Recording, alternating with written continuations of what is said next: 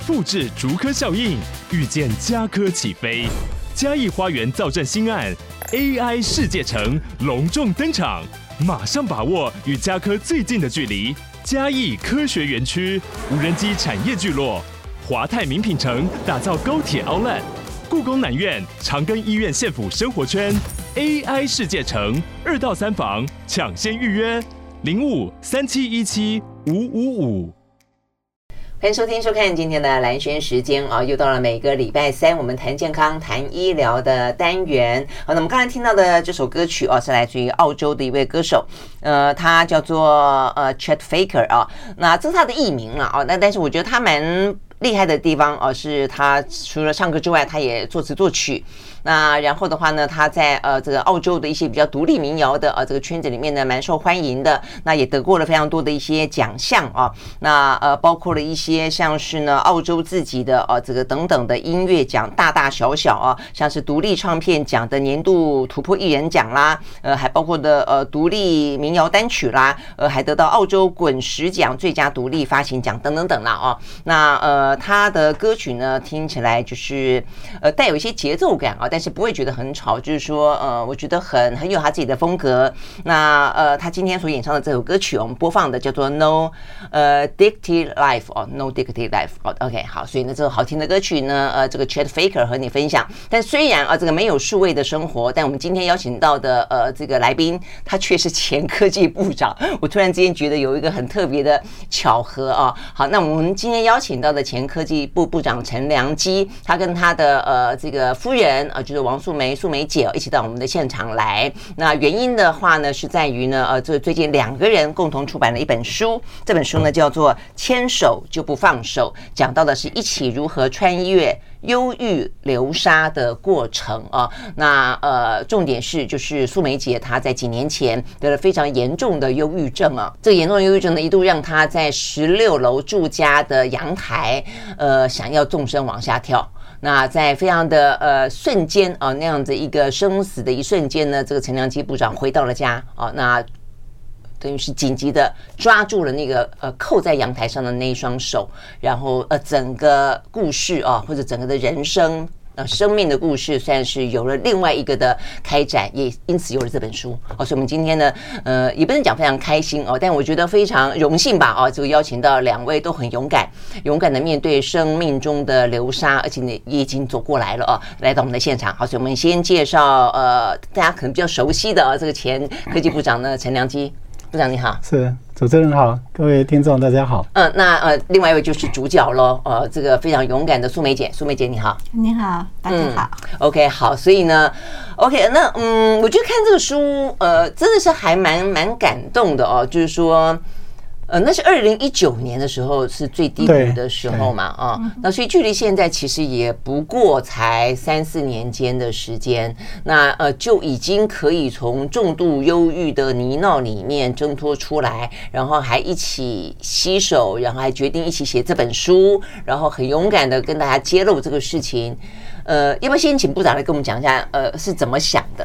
是，我想写这本书，当然就是也很这个敬佩素梅，她愿意公开啊，自己是走过的人嘛哈。那那过程里面奋斗了那两三年，其实还蛮辛苦的。嗯嗯。那那时候我们有时候会互相打气，我会跟他讲说，呃，我们要有信心，总有一天我们可以笑着来讲这段痛苦的经历哈。嗯。那那个那个时候，所以这个是我们当时就有有希望说，哪一天我们如果好了。我们希望可以把我们的经历跟一些人来分享。嗯，那主要的原因是那个时候在在呃比较黑暗的时期的时候，那时候只要听到有人讲说忧郁症啊，甚至听到说哎可以忧郁症好过来的时候，嗯，我都会竖起耳朵啊，听听看到 到底怎么做。嗯嗯，就很敏感了。对，所以心理上就觉得说哪一天我们有有能够很幸运恢复的话。我们希望可以让更多人了解，好，那怎么去面对这个忧郁症？所以那就是我们希望把我们这个生命故事能够奉献，然后让更多可以需要帮助人帮助他们这样。嗯嗯嗯。那你那个时候呃，跟素梅姐讲到说，希望有一天可以笑着说这一段痛苦的故事，你是真的这样的想，还是你只在替他打气？呃，都有吧，因为那时候心里有一些准备，就是我也不知道什么时候会会他会恢复，因为抑郁症真的还就是没有经历过，你还不知道真的是那么那么的影响那么大，对人的身体影响那么大。嗯虽然他是一个头脑生病了，我们讲说头脑感冒了，可是那个感冒造成生理上很多状况，嗯，他很多的控制就慢慢不见了。嗯，所以就是那个过程，真的会觉得啊遥遥无期。所以那时候心里想的是说，好吧，就一辈子也没有关系。可是至少要让他活得比较可以跟他共存吧，哈，跟那种，然后不要一天到晚就是受他的影响这样。嗯，所以我那时候就会引用一些书里面提到的，像我那时候跟他讲说，《迷雾之子》的凯西尔讲说，嗯，命运可以很悲惨，可是。我们不用说受他控制，我们可以面对他，只是用笑来面对他这样子。嗯嗯嗯，这个真的很难得，而且在在那个期间的话呢，呃，这个陈良基部长他就决定就是辞去呃科技部长的呃职位嘛，对不对？我我后来看到一些报道讲到说，那个时候其实呃那个时候是苏贞昌院长不断的慰留你，呃，但是你那个时候就跟他说，部长可以找别人当，太太的照顾只有我一个人可以做。对，我想那个是当然，因为就说这个夫妻是一辈子的承诺嘛，哈。嗯。那其实那个时候也是有些人写书的也未必啊，不是，不是所有人都是一辈子的承诺。就这也是写书的动机之一，就是说那个时候，呃，素梅从十六楼爬出去准备要跳楼的时候，她其实已经人已经在栏杆外头。嗯。那所以我我回家能够拉住她的时候，在等待。消防员来救援的时候，其实那时候是非常的自责啦。就是说，我已经大家知道大家去看医生了，九月大家去看医生，那到十一月两个月的时间就恶化到他宁愿离开这个人间嘛，哈。嗯。所以那个时候很后悔，就说那我为什么没有对对他的状况多一点了解？然后为什么对忧郁症那么的陌生？就是没有了解到说忧郁症原来这么的恐怖。对，所以写这本书的书名就叫《正午的恶魔》嘛。对对，其实这个真的是是啊。所以写这本书也是希望告诉大家，就是说，连素梅那时候进入到这么严重的状态，那都可以慢慢回来。那希望大家可以有信心一点。可是也希望提醒大家，就是说，呃，忧郁症。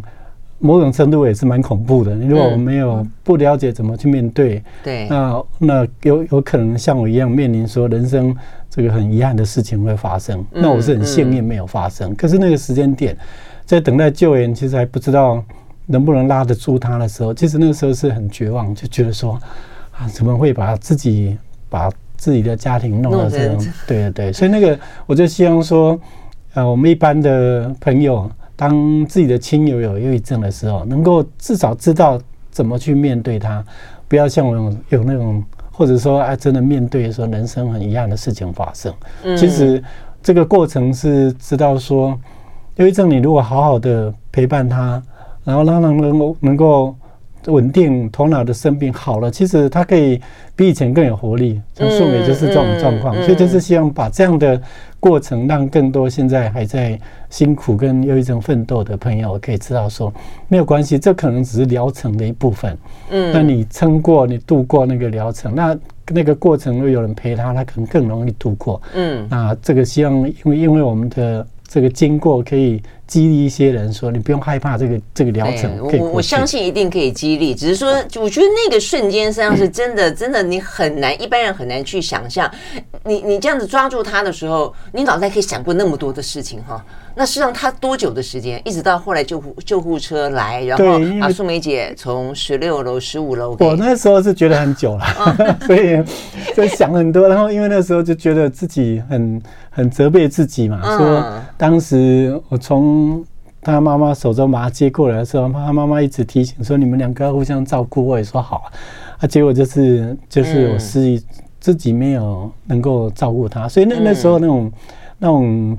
自责非常的强，就觉得说我宁愿什么都放弃，希望只要他能够回来这样子。嗯嗯，OK，好，所以现在讲到这个，对，看起来这个部长都还是很很很很动容。我想那那段时间应该感受很深刻。我们休息了再回来，就要听听素梅姐啊怎么去描述那个时间的状况，为什么会让你那么勇敢的要爬过十六楼的阳台，然后没有任何的惧高症的往下看，然后还想说底下人太多了，好像不太适合跳，还打电话给警卫说你可不可以清空？我想说这这有点，就是说那个时候你的勇气。觉得要结束生命的勇气啊，这个来自何方？那攀在阳台上的那一刹那，然后呢，呃，部长抓住你的手，你又怎么样子决定？你要重新回到地面，要重新更勇敢的面对生命的挑战。我们休息回来，呃，听听苏梅姐怎么说。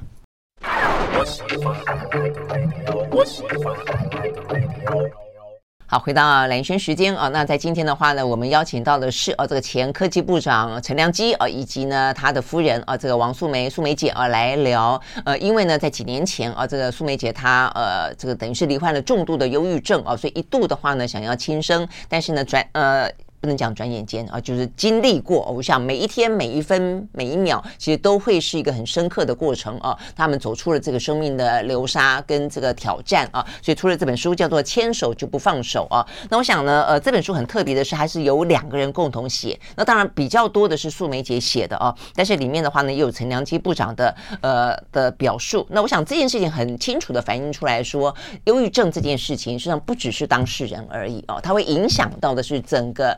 家庭啊，不管是你的呃另外一半，不管是你的呃孩子，呃你的你的亲人等等等，那当然也因此要走出忧郁症，也不是一个人的事情啊，他可能需要整个家庭的陪伴跟一些呃共同的体认啊，跟深刻的扶持啊，才可以走走出啊这样子一个深幽谷吧啊，所以我们听听看素梅姐，你就是在那个时候的状况。我觉得对于呃部长来说，他会觉得哎，怎么一下子就就这样子了？所以他会很自责。但我相信对你来说，应该不是一下子吧？不是，他应该是一个一步一步一步走进哦这样的一个深渊里头的感觉。嗯嗯，就是我刚开始去看精神科是在九月中，因为我已经有一个月没有办法睡觉，嗯，睡不着啊，因为当时有一些压力，就就是让我很焦虑，嗯，很焦虑就睡不着。很累，可是没办法入睡，所以他知道了以后就带我去看医生嘛。这样经过了两个，差不多吃了两个月的药。嗯，我其实从前是蛮嗯很开心的人，嗯，然后身体也对不对？然后其实我身体也很好，就是几乎不怎么生病。如果有时候生病，看医生大概吃了药一两天就结束了。可是精神科的药我吃了两个月，觉得没有什么。没有让我变好一点，就是情绪还是一直很低啊。那个难过就是我很难很难描述。这样说，如果我不想再过一天这样子的日子，就是非常的很好像被关在一个笼子里，黑暗的笼子里面。他的感官的感受到底是什么？就或者心情上的感受？心情上就是我完全都没有办法。啊、呃，喜欢做的事情也全部都不爱做了，嗯哼，就是不想做了，然后很没有活力，嗯，就是如果能够瘫在那里，我就是自己在在家的时候，我是整整天都瘫着，嗯哼，对，就是没有力气。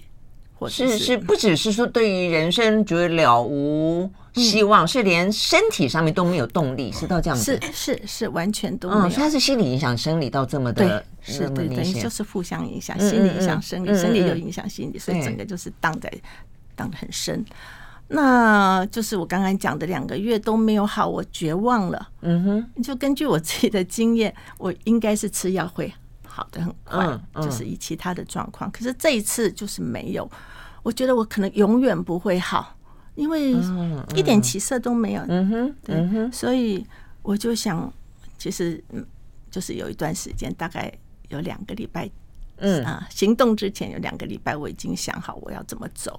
嗯，对，那也是心情强烈到说，你就不愿意待在这个人世间对对对。而且我也觉得很奇怪，我完全没有考虑到别人怎么样，我只是觉得说我这么痛苦，我要离开。嗯啊，我不想要，我什么事情都做不了，像废人一样。嗯，所以我离开比较好，心里会这样子想。你离开比较好，你会觉得你拖累别人，是会这样子，会有这种感觉。那是有计划的安排哦。我就要想怎么样走比较好啊，所以就是 就是，当现在我可以笑着讲，可当时是是是，嗯，就到处勘察，那最后就决定前阳台比较好。到处勘察是 勘察地形地貌这样子。两个礼拜，我好几次已经把椅子搬到阳台看一看，我又不敢坐，其实还是会害怕。嗯嗯，虽然觉得能离开最好，可是还是会害怕。十六楼很高啊！是啊，这样就已经经过了，就经过两个礼拜，就有好几次嘛，可能有三次、四次我做这个事情。嗯，到最后再不做的话，因为他打电话说他要回家了，我再不做的话，我又要再。就不知道什么时候才能够解脱，所以我就决定那天就要真的要行动了。就是说，你一说又会错过那个又要来一天就是了。是是，到这种心情，嗯嗯，我就打电话给警卫，说过三分钟，请你帮我把把那个前面的那一块空地请就请行人让开，我要跳下去。我我不是跳下去，我是说我要下去。然后警卫没有问你是什么意思吗？呃，他。不知道听不懂还是还是怎么样？他可能以为是开玩笑吧。总之，我就过了三分钟，我就爬出去，然后就栏杆哦，他们都还没走，下面还是很多人，警卫完全都没有动作，所以我就往下滑。啊，我现在我还能够 hold 住，对对，嗯，往下滑。对，所以我是挂在外头，就是你臂力有很好吗？哎哎，好奇怪，我我跳下去的时候，哎。体力还可以哈，就是挂下去，然后我突然觉得我踮脚可以站到，我脚可以站到十五楼的他们阳台上面的那个栏杆，最少，要不然我其实撑不了多久的。是啊，是啊，这样。那你那个想法是本来你想说就不用用跳，用滑的，一路滑到哎不是不是，我就放手就下去了。那我就在等放手的时间，OK，就在等放手的时间。可是这这个时候他就回来，他看到我，他就握着。握住我的手，啊跟我说：“你不可以放手，你不可以放手，你忘了我们结婚的时候我们的誓言吗？我们要一辈子都在一起，对，要互相照顾。你怎么可以放手啊离开我呢？”他讲这个样啊，我就突然有一点，我好像做错事情了。对，我好像做错事情，看到他那么紧张，嗯，然后我就我就说好，我不会放手。那我们就是等到消防员来。嗯，把我从十五楼，对，系上安全锁，嗯，进来，那之后就是就开始继续的治疗。那那次那次因为情绪波动大概太大了，嗯，我就去住院，嗯，两个礼拜。啊，医师给我用一个手术叫做 ECT，就是电痉挛，对，反正就是让我可以在。啊，总共做了六次，两天要进去做全身麻醉。其实我没有感觉到那个手术有什么痛苦，因为我完全都都是睡着的做。嗯，可是就是知道它真的有效果，我那段记忆完全都都没有了，就是当时的那些记忆，那段短期，对对，就是在我做手术那段时间之前，就是大概。至少大概有对短期的，所以我住院两个礼拜，我完全都不记得。所以你对于你住院的时候那段时间记忆不记得，但之前你包括你刚刚描述的那个都还是很清晰。对，那个那个真的很清晰，就永远 该怎么 怎么电都电不掉了。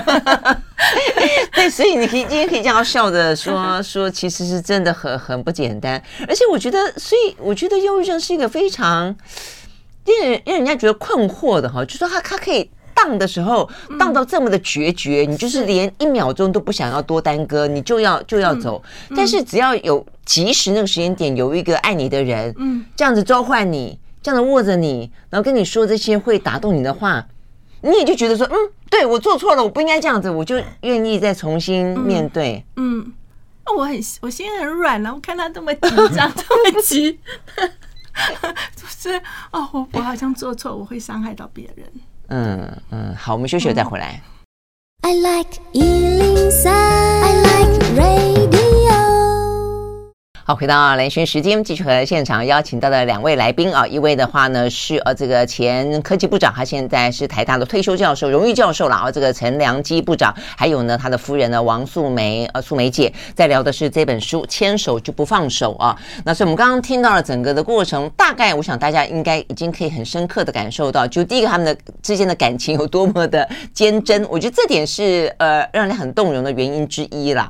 呃，因为我想一般的忧郁症患者为未必会有那么坚强的家里头的支撑啊、呃，对不对？而且实际上在这本书里面看到的，我觉得不只是部长啊，这个就是就是看起来就是真的是信守一生的承诺哦。我觉得你的两个儿子也都很感人呢，是是，对不对？这一对就是你们教的真好，就是嗯，其实就是一个有爱的家庭，只是这这很重要，对不对？可能得到忧郁症，嗯嗯嗯，可以知道，嗯嗯，并不是说你。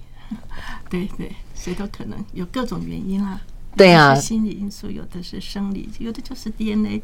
你的嗯，你的家里的长辈他们曾经有忧郁症，你得到的几率就会比较高。嗯哼，嗯哼。对，但对你你来说，其实我刚刚在听的时候，我我反而是有一点点惊讶的是，我所了解到接触到有些朋友啊等等，有些忧郁症，他们可能时间会更长。所以你这个算。有某小忧郁症，有人在说是急性的吗？就是你，你九月份到十一月份，嗯、其实时间坦白说并不长，而且那么短的时间之内，嗯、呃，就是这么的快速。是他他，所以在这个之前，其实都没有任何的征兆吗？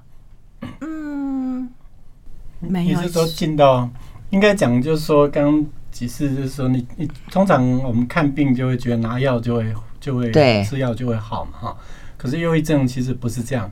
忧郁症，我觉得一方面是那我们虽然知道说头脑生病了，嗯，可是头脑它是一个黑盒子嘛，所以你不是真的知道它哪里生病，嗯，所以其实医生也是在尝试用药，嗯，对不同人用不同药，那可是脑你又不能强太强的药，所以它会比较缓慢。也就是说，你知道真正怀孕，医生也讲说大概要两个月比较可以看得出效果。嗯哼。但是意思也就是说，两个月如果你药不对症，你可能两个月你是一直往下的。嗯。所以我在书里面特别特别这样提，也是说，我我后来看到很多的案例，特别是离开人间的案例，都是在开始就医的两三个月的这个期间，嗯，他发现。看医生也没用啊，什么都没用，他觉得没用。对，就好像没用啊，就这个疗程，所以他那个时候还在往下掉的过程，他可能觉得他对不起这些家人或者相关的，一些现在忧郁症还是很多人会怪罪说是你自己怎么样，嗯，那所以这本书其实是希望让大家知道说，一个是。忧郁症它有几段时间是比较危险的期间，嗯、那这时候陪伴的人要特别去留意他这个。对对。然后就是，如果这时候社会上有一些新闻是有忧郁症的人离开，也会造成他的模仿。嗯、但是我们更希望大家去看这本书，是说，嗯、其实以顺美的状况，跟我碰到几个案例，大家都知道，忧郁症的朋友离开之后，其实他留给亲友的是更多的痛苦，嗯，并不是真的他没有这个负担，嗯、所以我们希望。更多的朋友也可以说，你是会好的，不用那么担心。那世界上其实还有很多是爱你的人，嗯、也许他这时候没有那么的强烈的表达，嗯、可是他是爱你的。那你只要撑过那一段，或者找人来帮你撑过，嗯、那其实你可以比以前更有活力。你你生病本来好了，就是比以前更更有韧性嘛。嗯、那素梅就是这个这个例子。所以那时候我们就一直跟也提说，我们希望呃可以更更多人了解，说是不是真的可以好。那他好了以后比以前更棒。对呀、啊，是这样子，没错。那所以素梅姐是怎么好起来的？嗯，哎，我还想讲一点那个，讲一点 我想讲的话，就是忧郁症，其实你从表面上是看不太出来的。嗯，嗯哼。嗯，就像我那时候非常的难过，他问我怎么难过，我那时候也讲不讲不出讲不清楚，嗯嗯、没有办法描述，嗯、就是真的很难过。那我我后来有参加一个那个忧郁症的互助团体，嗯，就是在 FB 上的一个封闭性的一个团体嘛。那、嗯、我看到很多人是这个样子，他有忧郁症，可是家里人会觉得说你很你是不努力，嗯、你整天就是废在那里，嗯、就像我那时候整天都瘫在那里一样。所以会会有这些误会，就是会责备他，没有帮助他，反而责备他，那个是让忧郁症的人更更辛苦。所以在这一开始，我刚刚想要问的就是说，他是不是有一个征兆，就是他的家人该怎么去发现说，哎，我心爱的人他可能有一点点不一样了。嗯、他这不一样，可能就是你可能不是你觉得哦，可能是不是太懒了、太废了？嗯嗯、呃，就是什么呃呃强说愁啊，或者说之类的。所以是怎么样子累积的？因为我后来看你书里面也讲到说。呃，素敏姐一直是一个非常体贴别人、那、呃、承担很多的人，是不是也是因为那样的个性，一路一路其实就慢慢慢慢累积了很多。嗯嗯，呃、也也许有一些这些对，对。后来我看心理智商，其实我觉得也有用，因为很多事情我觉得都过去了，就是以前也许有一些委屈呀、啊，或者是一些不满什么的，可是因为我们的修养比较好，就把它放着了，放着以后。也许就是有埋下一些种子，那嗯，但是真正引发的时候，是因为我当时有比较大的压力，就是、嗯、我有看就是家庭里面的一些问题要去解决，对，所以所以就是就是一开始，其实我本来是想只是想去拿安眠药，因为我没办法睡，没睡很痛苦。第一个症状就是没就是不好睡，对，就是对，就是失眠，就是会焦虑，很焦虑。所以我觉得整个身体是绷得很紧，神经绷得很很紧，没有办法放松。这样的好多人都这样子啊。是啊，是现在很现在很多人是这样，可是就是他就弄到我整个晚上都没办法睡啊，我眼睛闭着，或者是用各种方法，什么数一二三四五六七啊，或者是什么腹式呼吸啊，我很多人告诉我怎么样做，我都所以我就想，那我要。所以满脑子都是在想这些困扰所以他会一直绕，一直绕。呃，其实我不想想，可是他会就会一直在里面绕很多事情，就是变你的你的理智没有办法去，嗯，比方说像像我看书里面，以前素梅姐是一个很能够去管理时间，呃，这个按部就班做完很多事情的人，但后来就是你管不了你的脑子了，是这种意思，对对，这样子，嗯，应该是交感神经太强，就是嗯，就是不不平衡了，嗯，那然后呢，还有什么别的症状吗？嗯，其实就是先失眠。然后看了精神科医生，有给我看吃那抗焦虑呃安眠药。其实吃了当天就觉得啊，我终于能够睡着。可是我想吃过安眠药，可能知道你吃安眠药那种睡，跟你正常的那种。正常的睡起来其实是感觉不同的，醒过来醒不太过来，然后醒完之后头沉沉的，对，就没有那种睡饱的饱那个满足感，对，那种精神很好，就是哦，又是一天这样，就是这样，嗯，就是这样子。嗯，会不会有幻听幻觉？我有朋友他们会有。就是比较严重的会有幻听幻觉，然后像我有个朋友，我刚才跟素梅姐说，她那次也是一度就心里面有个声音，她一直困扰他很久，就跟她说：“你跳下去，你跳下去你会比较轻松。”所以后来她是一只脚跨过了她的阳台的栏杆，那幸好社区里头有人认识他，就喊她说：“你那边干嘛？”然后突然间他就这样子有点醒过来，但他就他耳朵里面就是有个声音，会这样子吗？嗯，我我没有这个，但是我后来会有一点混乱的，比如说我的记忆，我记忆这件事情，可是后来发生这件事情根本就没有发生过，会有会有到后来幻幻觉的现象。不过观察了，其实刚刚南先提到一个，就是说亲友在观察会看到那段时间他没有活力的同时，对。他会讲什么东西都是非常负面，是，就负面。的应该一直举，然后人就一直萎缩那种感觉，所以亲友应该可以，自己比较亲近的朋友应该可以可以看得出来，就是这个也是书里面提，就希望说大家看了可以预防，最好不要成为忧郁症的陪伴者。对啊，对啊，所以我就试着想要去，就是帮大家理清，因为我看里面你有一些描述，听起来我会觉得很。很很深沉，但是它具体的会什么？比方说，你说，呃，你像是在马里亚纳海沟里头，马里亚纳是全世界地方最深最深的一个海沟。嗯，那在那个里面的感觉是，你要描述的是一个，就是心情非常，然后没有人可以帮助我，虽然有人陪了，但是我当时的感觉是这种感觉只有我自己知道，没有人能够了解。嗯嗯，那你还描述说有一个有一种像是被灰色的什么啊，有一点像东郊被包覆起来。对对对对对，刚刚开始吃药的时候会有那个，所以它是一个很具象的，觉得真的被被啊，是我听到的声音都不是这个声音，它有一点像是嗯这样进来的，好像有经过一个什么奇怪的，对，听觉也是怪怪的，那味觉。也是呃，嗅觉这些也都变得很差。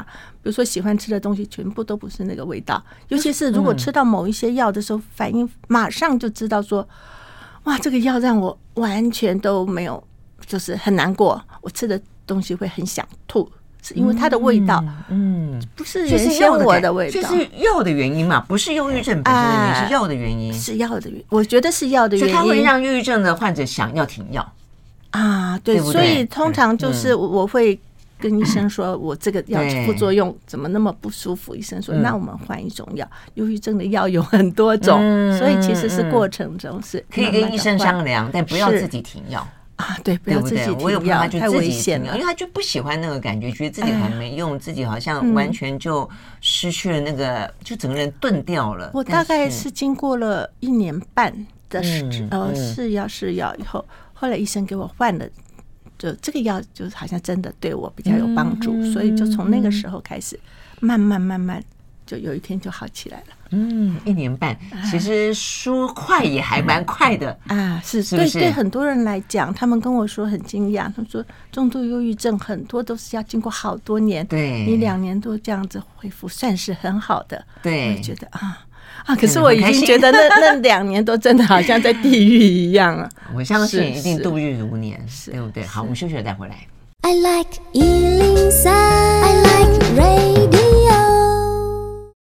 好，回到蓝轩时间啊，那在我们今天邀请到的来宾呢是啊，这个前科技部长呢陈良基以及他的夫人呢王素梅素梅姐，我们在聊的是呃这个忧郁症患者啊怎么样，而且是重度忧郁症啊怎么样子的发生，然后的话呢他会经历过什么样的状况，那怎么样的可以走出这个呃低谷啊这个忧郁的丛林？那事实上呃就素梅姐的例子来看的话呢，其实有两年多的时间，外人看觉得快了啊，但就当事人来看，包括我觉得家庭啊，就是你们的家、嗯、家人来说，也应该是一个蛮漫长的陪伴跟等待。嗯、但是终究，终究，我觉得就像是隧道尽头有光，你你总会有一点点期待啊，就会有一点有勇气可以继续往前走。如果一点都没光的时候，我觉得是可以想象，我觉得那一定是非常非常的难熬以及绝望啊。所以呢，我觉得家里的陪伴就还蛮重要的。在书里面，我看到真的有好多地方很感人哦。一个当然就是陈良基部长啊，他会。不断的呃，这个呃，鼓励他啊、呃，鼓励呃，素梅姐啊，甚至要去买笑话大全，讲笑话给她听。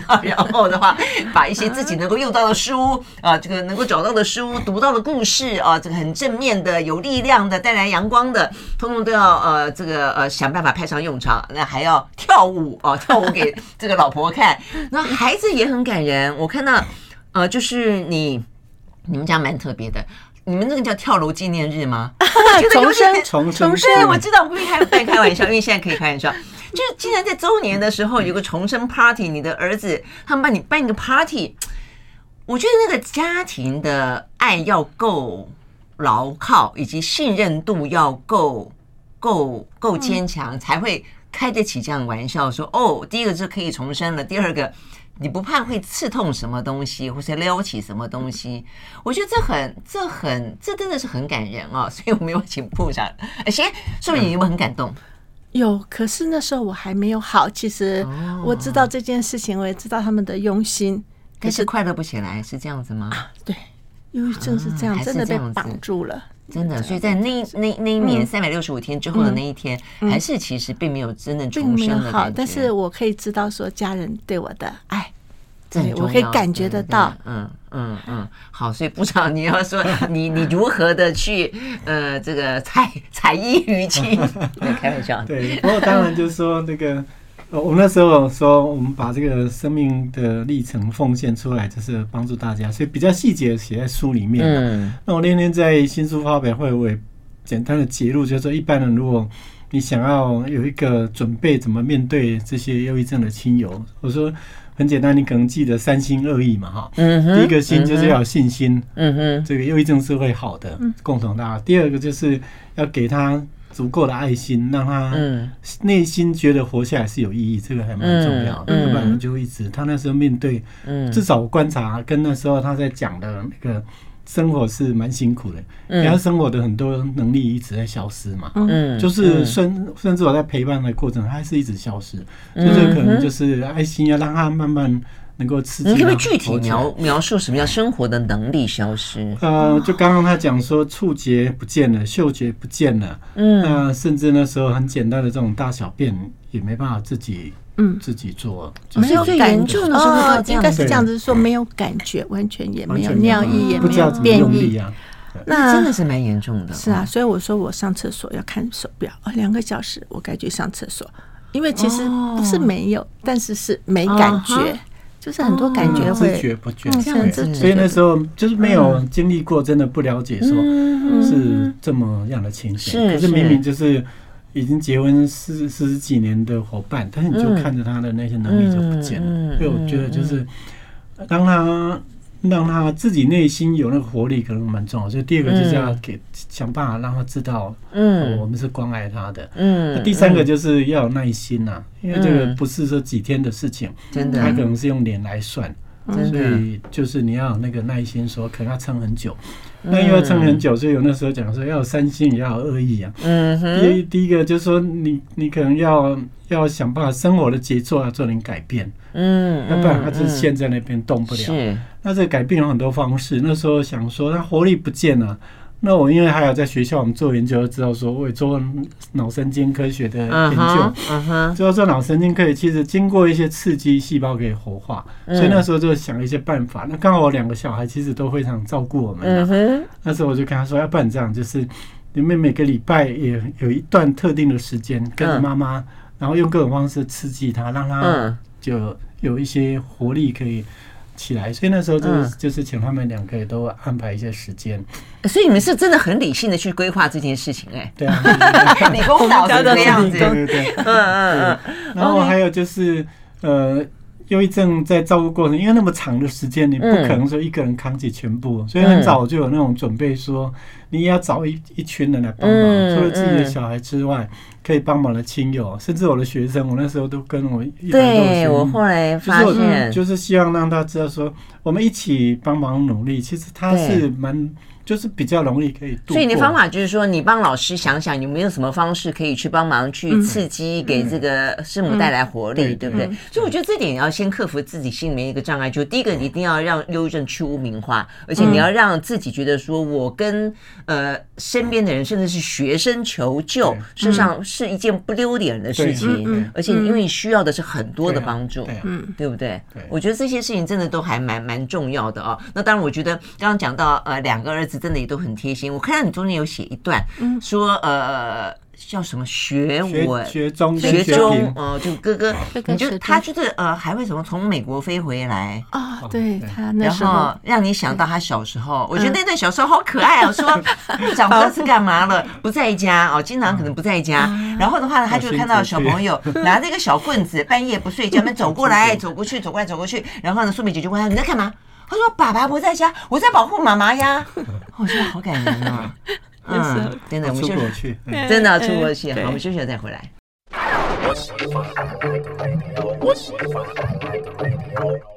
好，回到连线时间，继续和现场邀请到的啊，这个《牵手就不放手》这本书呢的两个作者啊，那这两个作者的话是共同经历过这个忧郁症。呃，我说共同经历是真的啊，就是说事实上不只是素梅姐自己本身经历过，呃，对于呃前科技部长陈良基来说，他的 震撼。跟冲击，我觉得可能也不下于 不下于素梅姐。我觉得当然当事人的苦永远没有办法被替代，但是我觉得对家人来说，如果说尤其是深爱的家人啊，我相信这种感受，你想帮忙又帮不了忙，然后哦，整个的过程其实相信也是一个非常需要很勇敢跟勇气了哦。所以呢，对部长来说，他毅然决然的决定辞职，那换回来的是一个嗯圆满的家庭以及一个开心的老婆，我觉得很值得啦，真的是很值得。那所以最后一段了。所以是不是说说你们想要跟大家分享的心情，以及比方说像素梅姐，我们刚刚讲到，就是因为有那么好的老公哦，一辈子的挚爱，还有两个呃，这个儿子真的是都很贴心，还会拿着小棍子要帮你 巡逻。长大了以后也一样啊，呃，兼程从美国飞回来之类的。所以你自己觉得，就是说你作为一个重度忧郁症、忧郁症的患者，你觉得在过程当中哪些陪伴，事实上对你来说是最有用、最有意义？嗯，那个如果说是一个浮木好了，嗯，什么东西是你觉得最关键的浮木？嗯，因为素梅姐是也是成大机械系的，你知道吗？所以他们两个都很理工脑，我觉得 都很难去分析事情。啊，素梅姐，嗯，我我觉得在生病的时候呢，最我先讲最不需要的是什么？好，最不需要的就是你，你叫他去看医生，你去晒太阳，你去走。其实忧郁症的人是没有那个活力出去的，所以如果没有人陪伴他做这些事情的话，他其实是没办法做的，就做不了一个人做，对，没有办法自己去做。所以陪伴的人、家人。嗯，是很重要的。嗯，就像是我们我所有的活动，他都要跟着我做，要不然我就会，嗯，我就我就不会去了。对，我就会算了。嗯嗯，对啊，还有跳舞，他要跟你跳就是了。哎，是这个意思。是是是，他后来想到这个办法也不错，让我头脑又开始有一点活动了。就是呃，跳排舞，他讲是跳排舞，因为我以前我以前蛮喜欢跳排舞的。可是排舞你要记得那些舞步。所以，所以其实不是那么容易。但是我，所以，嗯，我就，他就跟我说，啊，叫我教他跳排舞好了。那所以我就开始得动脑筋了，就去网络上找，然后把舞步去写下来，然后就教他。然后他真的是很很不笨，对，很不会，他的手脚形象笨，手脚不协调，所以我就觉得他很好笑。哎，我我那时候就开始笑了。从那时开始可以大大笑出来，后来每天每天跳一次，每天就笑一次，这样就很快乐就恢复了。嗯哼，所以老公装笨也是有用的，他不是装的，他是真的不会跳，但他其他很好，他运动什么协调都很好，就不知道为什么跳舞跳成这么好笑。啊，原来那么有用。OK，好，所以最不用最最没有用的就是你刚刚讲到的，就是要他去干嘛，要他去干嘛。对，最有用的就是陪伴，陪伴还是陪伴。看医生，就医是很重要的，我觉得可以帮助我们早一点康复嘛。嗯嗯嗯。OK，好，所以部长呢，我想就是还是希望分享这个案例，让更多忧郁症朋友就是，呃，不用担心，其实这个。治疗是一个过程，但是会好，而且会比以前更好。嗯，那照顾的过程当然就这样。我觉得有有很多方法写在书里面了。嗯嗯，那个感觉就是说，除了照顾他，可能还有一些东西可以应用。就刚刚素梅提到的，有时候不露痕迹的设计一些东西，让他觉得他对我们是需要的，他有被需要的那种感觉，他自己会觉得，哎，我对很多人是有意义的。嗯，那这个他自己的动力。会更快起来，是是是，比如他教你跳舞，就代表他需要，对不对？他会觉得说，哎，我我需要帮他。嗯，而且他说，啊，你那么笨，你看，对不对？像那时候两年不哭不笑，那后来连讲话都不太讲，我也是，然后说，啊，我需要你帮，至少跟我讲话，才有办法有讲话能力这样。那他就会觉得他讲点话是是需要的，所以他会他自己就比较有更多的活力可以产生出来。我觉得这个感觉在。在对陪伴的人，可能也可以用点这样的技巧，让被照顾者觉得，哎，他真的还是社会还是需要他。嗯嗯。所以所谓的陪伴，并不是只有说你人在边旁边呢，花这个时间而已。它实际上要有内容，是这个意思嘛？对不对？而且这个内容可能是经过一些其实巧妙的去设计，它其实有一些呃道理跟效果在背后的。嗯嗯。OK，好，呃，很很很棒的建议，而且事实上是一个真的是自己。曾经经历过，所以是一个最切身的，而且呢是一个最诚挚的啊，那么一个提醒。而且我们刚刚还在跟部长聊，就现在你在书里面有特别提到，现在年轻人也是，就是现在忧郁患者第一个越来越多，第二个越来越年轻。你讲到说那个台大学生，对啊，嗯，你说你走过去，他就这样子愣愣的站在那个地方，你不知道去干了嘛了什么事情，走回来他还站在那个地方，嗯，真的有点，他是想上楼吗？不是，他就是，我想那时候他就是陷在某些的情境里面，自己没办法挣脱。嗯，就类似忧郁症，学业有关吗？在那个还是什么？就是有有学业的压力这样。嗯，真的是，因为我们会看到很多大学校园也是有不断的传出这些坠楼跳楼事件。好，所以我们真的希望啊，这个这本书能够呢帮助很多哦，不管从一开始的征兆迹象哦，到怎么样的去面对，那以及呢该要有的当事人以及家人的陪伴，我觉得都是提供了非常非常好的一些建议跟分享啊。非常谢谢呢这个呃陈部长还有呢素梅姐到我们的现场来分享，谢谢谢谢谢。谢谢，嗯，谢谢。